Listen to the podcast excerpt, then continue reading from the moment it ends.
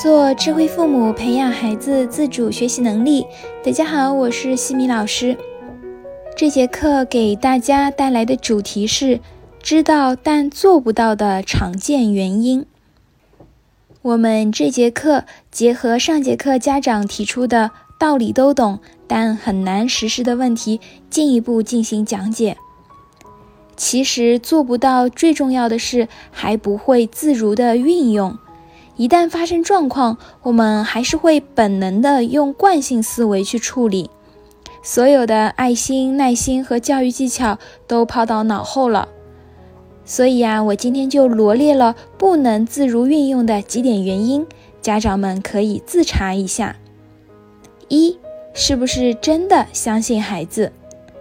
很多父母承担了本该由孩子负责的重任。如果你问孩子，学习是谁的事情？几乎所有的孩子都会回答是我自己的事情。我目前为止还没有听到过有孩子回答学习是老师的事情，学习是妈妈的事情。既然孩子明白学习是自己的事情，那么我们就要绝对的相信孩子自己可以处理好学习。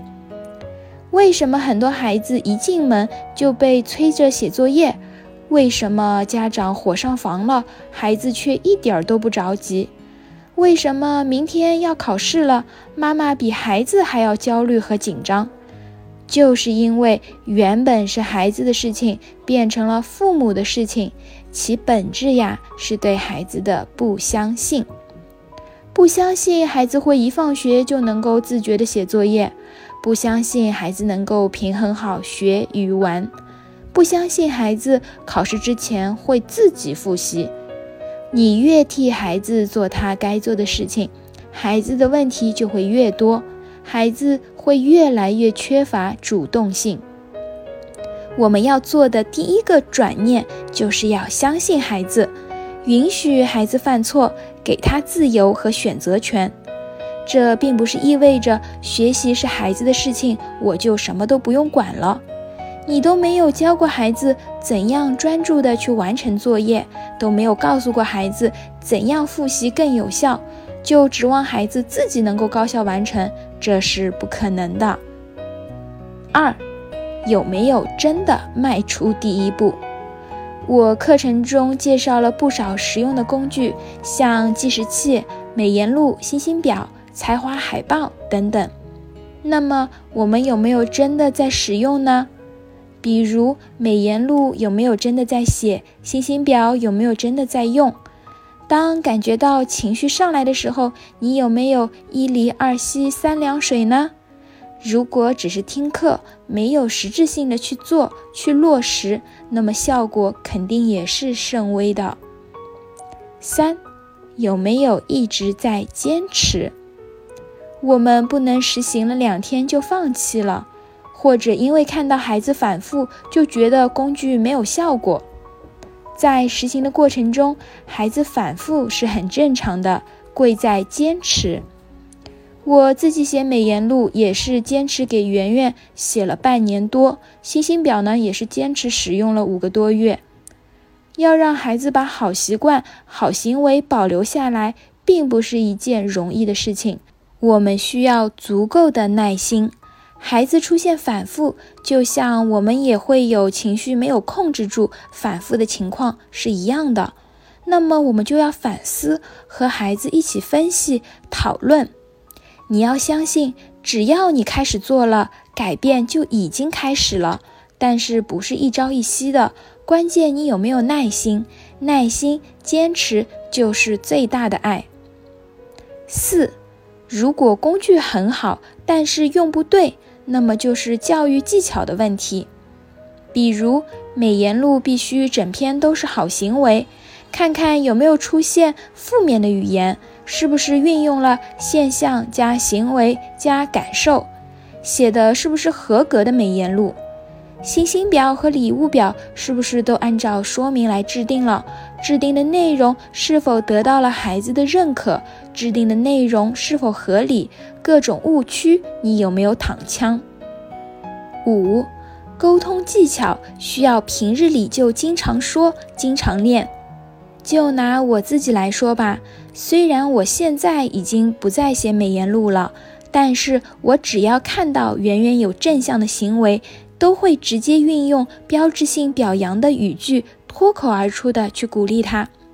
其实，在最早刚开始的时候，我也不是直接就能够脱口而出的，我也要脑子转一转，梳理一下思路再说。也是经过长期写美言录和长期有意识的要求自己使用标志性表扬，时间长了，熟悉了这样一种方式，才能够在遇到突发问题时，照样可以惯性思维的去运用。举个例子吧，写作业是谁的事情呀？孩子的事情，对不对？如果孩子作业没有做完，第二天老师打电话来找我告状，让我很生气。请问这个时候谁在问题区？你是不是下意识的会觉得是孩子把我给惹生气的？这是孩子的问题。但是只要听过我的课的家长应该都能够明白，谁有情绪谁在问题区。我有情绪，那就是我的问题了。我们应该冷静之后回家告诉孩子，写作业是你的事情，我相信你可以完成。现在你没有完成，影响到我了。